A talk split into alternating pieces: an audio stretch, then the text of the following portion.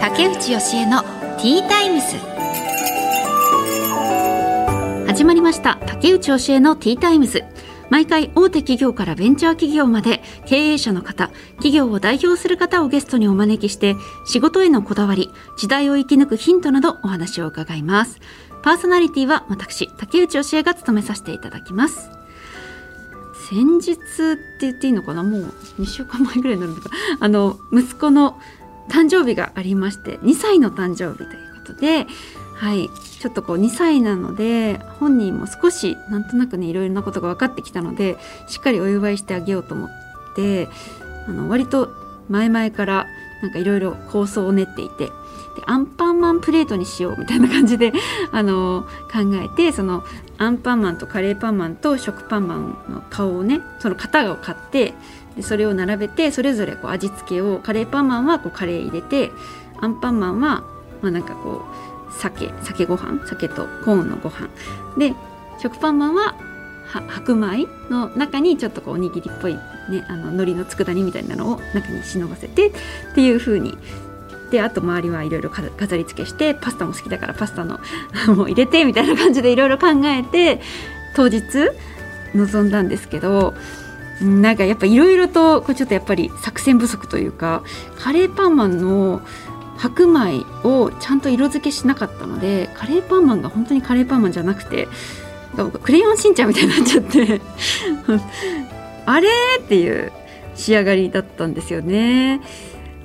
思っていたのと違う。あとちょっと飾り付けもちょっとなんかね足りなかったなっていう感じだったんですけど、まあ、息子は結構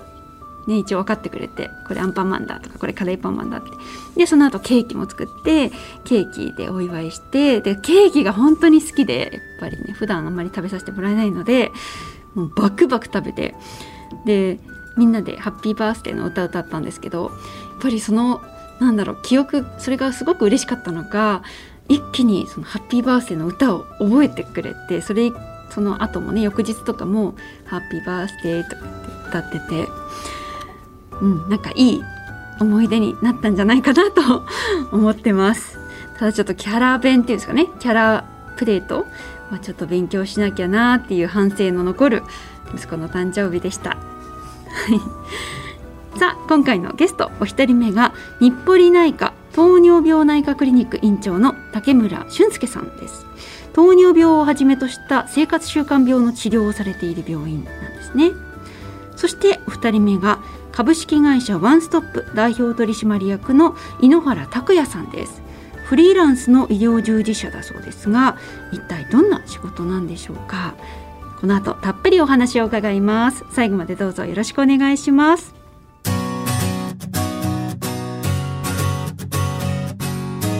竹内義恵のティータイムス。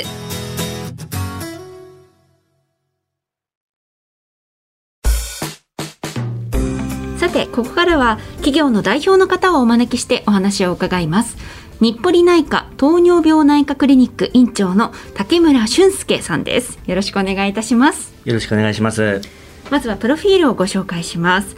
竹村俊介院長は2010年東海大学医学部を卒業およそ10年間大学病院や大規模病院で糖尿病をはじめとした生活習慣病の診療に携わってこられました。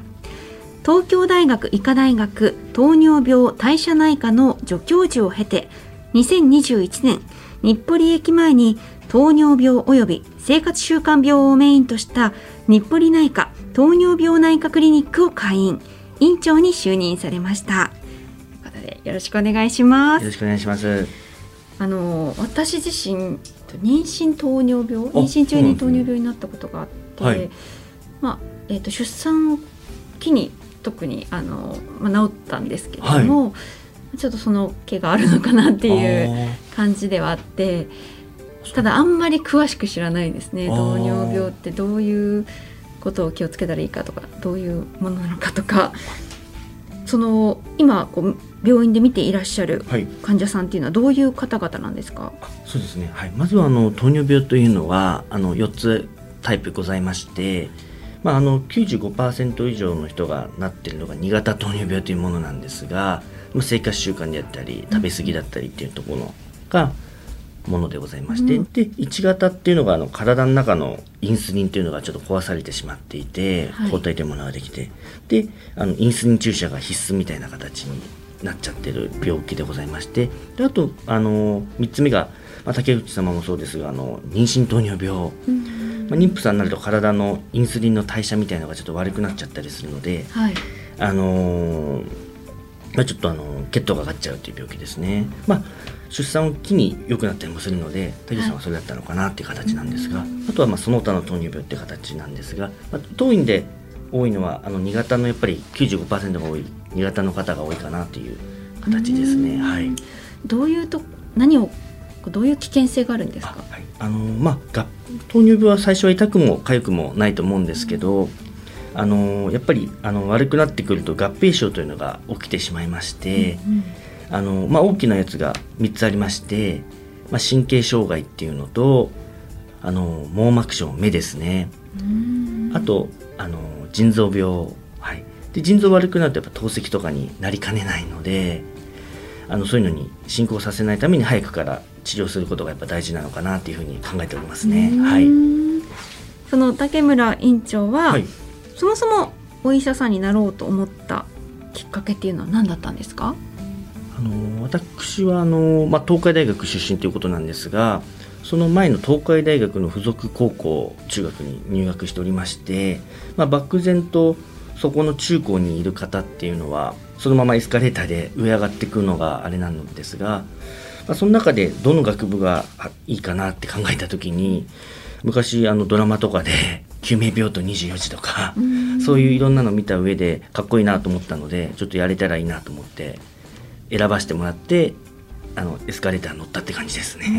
はい、うん、実際にそのお医者さん、まあ、医学部に入ってから、はい、この糖尿病生活習慣病をメインに見るようになる、はい、なったのはそれどういう流れがあったんですか？あの、まあ、私がその学生時代とかに、まあ、祖父がやっぱり体調糖尿病の先ほど言った合併症がで結構あの透析やったり目が悪かったりで結果的にそれでベースになくなっちゃったりしたので、まあ、僕が早く治療できてれば、まあ、そう重症化ならないようになってあの皆様のあの健康を促進できるのかなと思って。この科を選ばせていただきましたね。はい、じゃ身近にそういう糖尿病の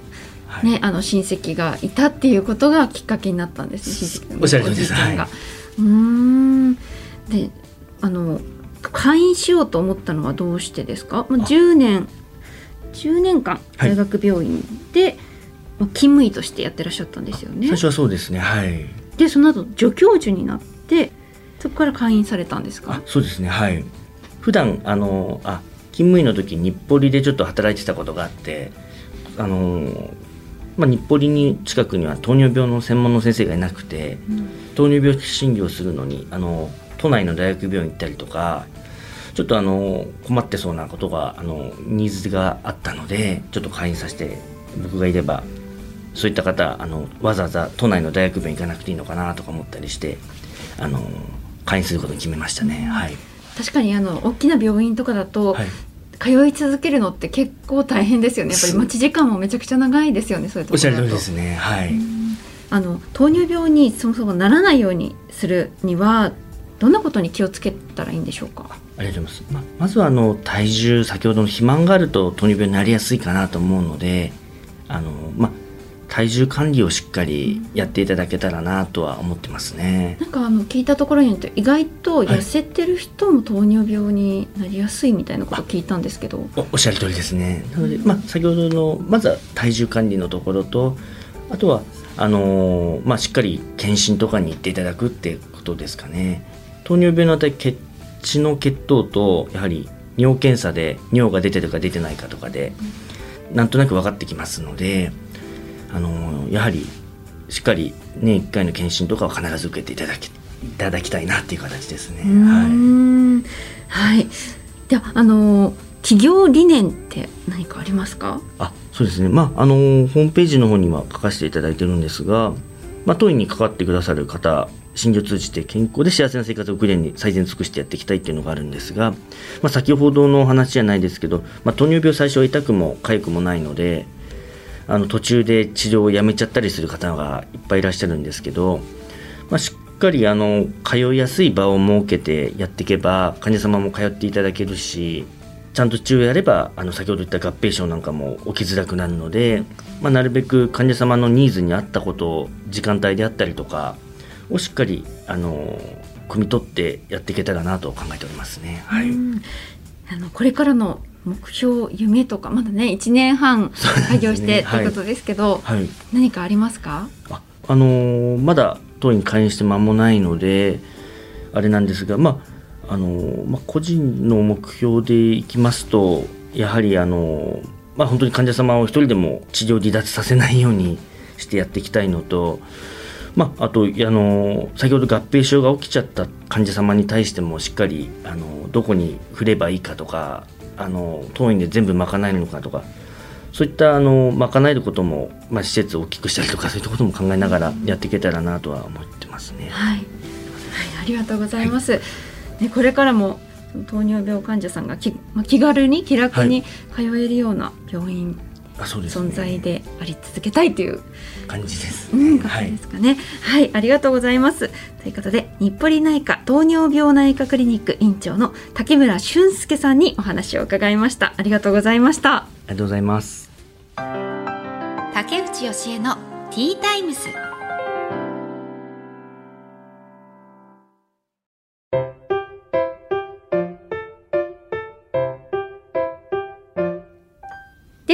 次のゲストをお迎えする前に本日の一品です。今回はパブロフのオリジナルアソートです。えー、かわいい。なんかケーキみたいな、あの、すごいかわいい、こう、これはなんだ、オレンジのトッピングしてあるのと、キャラメルフィグかな、これ。これ何ですかね？キャラメルフィグですね、多分ね。キャラメルフィグの赤いね、一部ね、フィグって一軸ですから、あの、そう赤いこうトッピングがしてあってすごい見た目可愛らしい小さな一口サイズのケーキです。じゃあちょっとまずお茶からいただきます。じゃあこの赤ピンクのキャラメルフィグからいただきます。うん。うん。はいこれあのパウンドケーキですね。パウンドケーキの上にまあ、いろんなトッピングがされていてこれはキャラメルフィグ。甘酸っぱい感じのトッピング。美味しい。まあ一口サイズって書いてありますけどさすがに3口ぐらいですね。でもすごい小さくて可愛いって感じの友達でどうして開けたら盛り上がりそう。こっちも食べてみよう。こっちはオレンジですね。うん。いい香り酸味があって。これまたオレンジの味で、うん、すごいいいと思う。お茶で出したら。華やかな詰め合わせになっています。ありがとうございます。さてこの後お招きするゲストは株式会社ワンストップ代表取締役の井ノ原拓也さんです。この後たっぷりお話を伺います。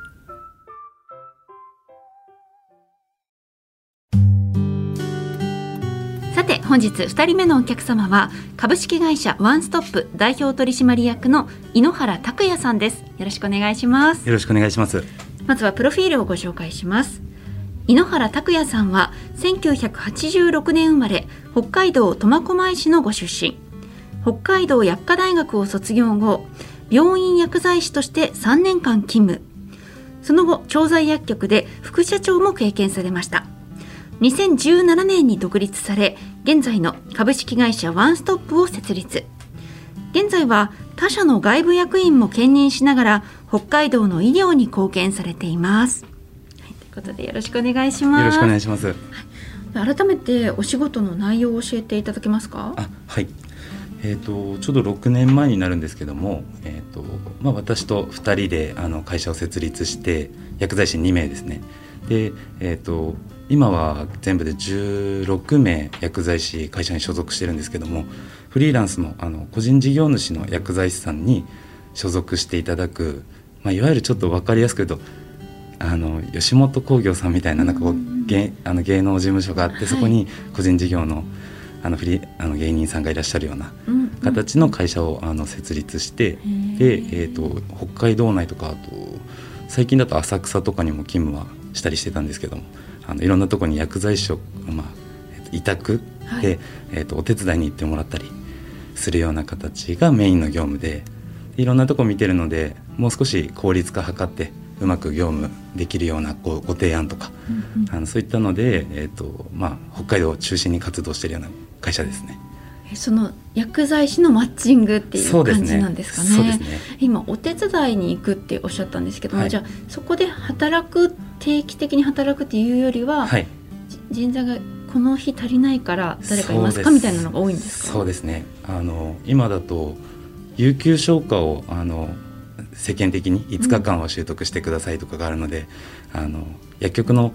95%とか6%、ほとんどパパママ薬局って言われている個人店の薬局になるので、まあ、有給習得すると1人で、あの業務を回さなきゃいけなくなるとかそういった事態に陥るのでそういったところにも、まあ、穴埋めであの委託内容を確認してこの業務やってもらっていいですかっていうふうにうちのあのスタッフに言って、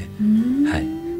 その方々は、はい。そのそういう意味では固定したはい。働き先はないってことですよね。そうですね。あの、まあ、それが一種の強みになってると思うんですけど調剤薬局でも働いて病院でも働いてっていうふうにダブルワークすることで、まあ、病院だとお医者さんが一緒に働いてたり看護師さんも働いてるので、まあ、患者さんにどういうふうに治療行くのかっていうところ分かった上で、えー調剤薬局に処方箋持ってきてお薬受け取るっていう一連の流れも全部あの学ぶことできるのでレベル感は所属した薬剤師はどんどん多分上がっていってるんじゃないかなと思いますね。なぜこの仕事をじゃあ始めたんですか？その、はい。なんだろうご自身でそれこそ薬剤師をやっていてもそね、生活は安定すると思うんですけれども、はい。それでもこういうことをやろうと思ったのはどうしてですか？えーとまあ、今お話しあったようにあの妻も薬剤師で、はい。まあ、2人で薬薬剤師やってればそんなに困ることはなかったんですけど、まあ、あの父親もあの会社苫小牧であの経営してたりとかなんかおじいちゃんもあの経営してたりとかあったのでなんとなく社長っていうのには憧れはあったっていうのと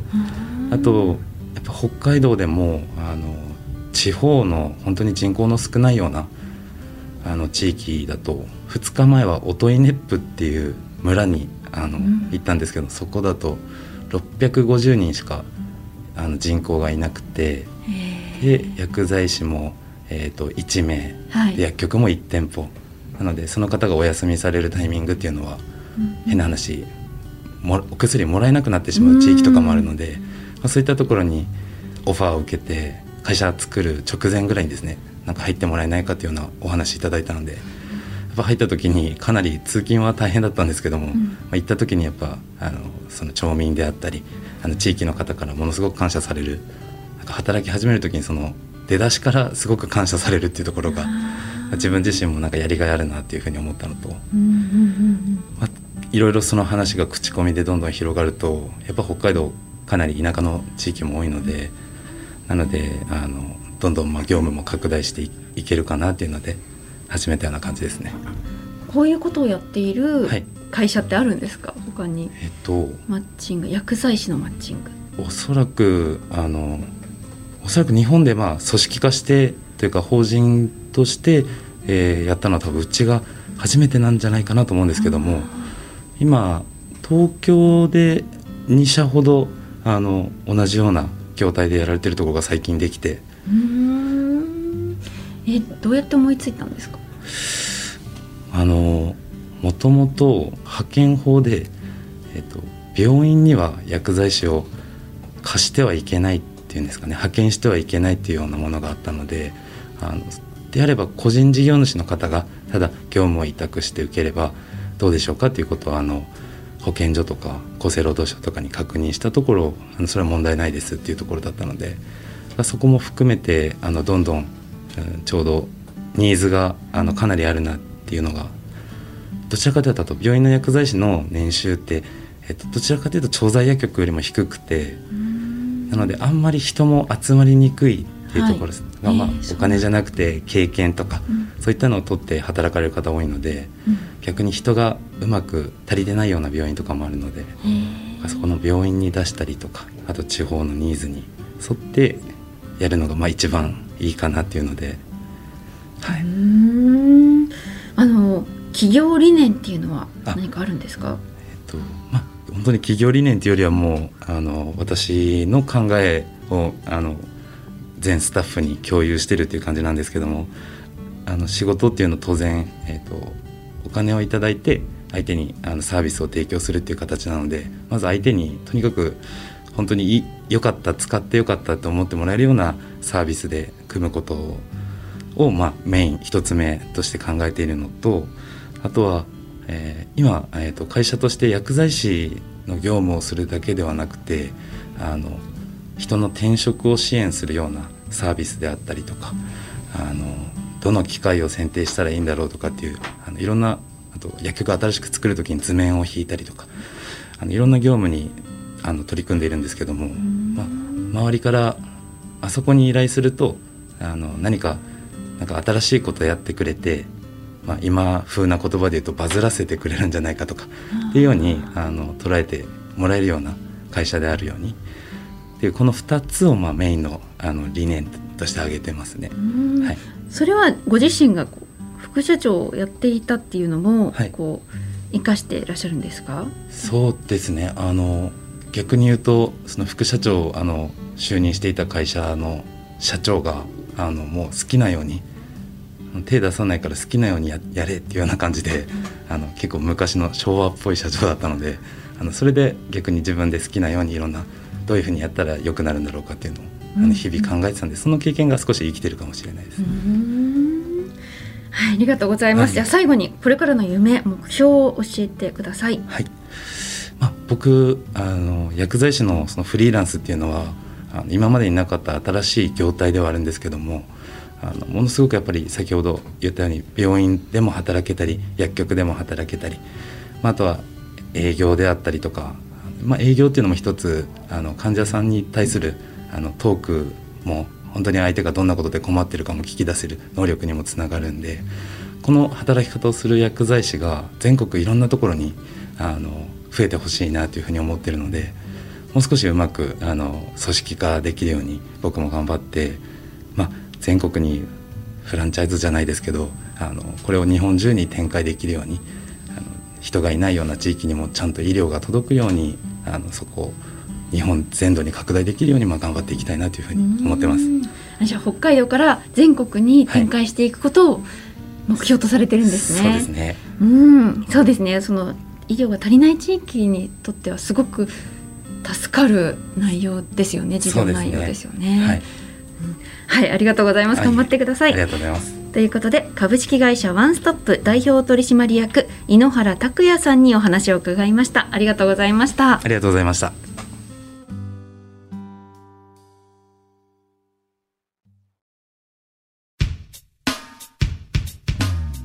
竹内教えのティータイムズそろそろお別れの時間となりましたお一人目が日暮里内科糖尿病内科クリニック院長の竹村俊介さんでしたまあ、あのもともと病院の勤務員もやられていてで今はその開業してこう糖尿病とか生活習慣病を患っている方々が通い続けることができるように地域密着の受け皿になっているというふうにお話しされていました。でもともとあの先生のおじい様が糖尿病でで、まあ、そういう苦しんでいる姿を見たことがきっかけでその先生になったということで、うん、すごくそのきっかけとかもね納得ですよね。うん、私自身妊娠糖尿病だったりしたので本当他人事ではなくてちゃんと検査は定期的に行かなきゃいけないなって改めて思いました。そしてお二人目が株式会社ワンストップ代表取締役の井ノ原拓也さんです。あの実はその他の事業もやっているんですって。不動産とかインフルエンサーの事務所とかはい、結構幅広く何社か経営されていて。そんなことも全然関係ない分野に もともと薬剤師でいらっしゃって今そんな、ね、全く関係ない分野にこう幅広く挑戦されているなんてすごいなって。本当にこう経営者気質っていうかね社長に憧れもあったとおっしゃってましたけれどもそういうアイディアがたくさんある人なんだろうなって思いました。はい、ということで竹内教えのティータイムズお時間となりました。お相手は竹内教えでした。また次回お話ししましょう。